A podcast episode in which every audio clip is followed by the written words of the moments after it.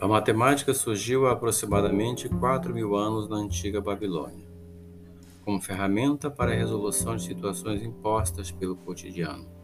Seu processo evolutivo ocorreu ao longo do tempo e quase sempre em decorrência da necessidade de superação dos obstáculos naturalmente constituídos.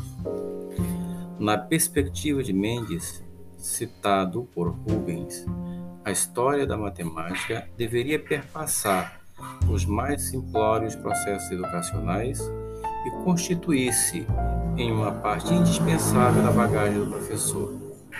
Deixar a história da matemática margem do pensamento educacional numa dimensão cidadã traz à luz a necessidade de reformas profundas nas estruturas do sistema educacional, bem como refletir a educação com esse viés.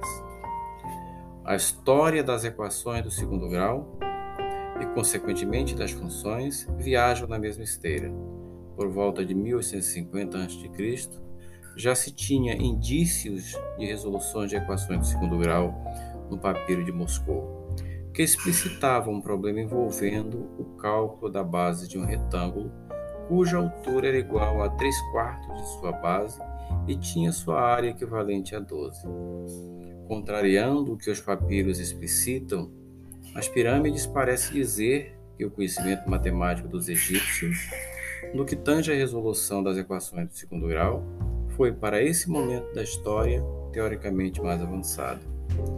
Apesar do conhecimento matemático grego diferir do pensar egípcio no que se refere à sua aplicação, este último concebe na sua fundamentação e estruturação de conceitos, teoremas e axiomas. Enquanto os egípcios e babilônios perguntavam como, os gregos indagavam o porquê. Dessa forma, a matemática que tinha caráter eminentemente prático passa a operar na abstração, porém alicerçada nos fazeres cotidianos.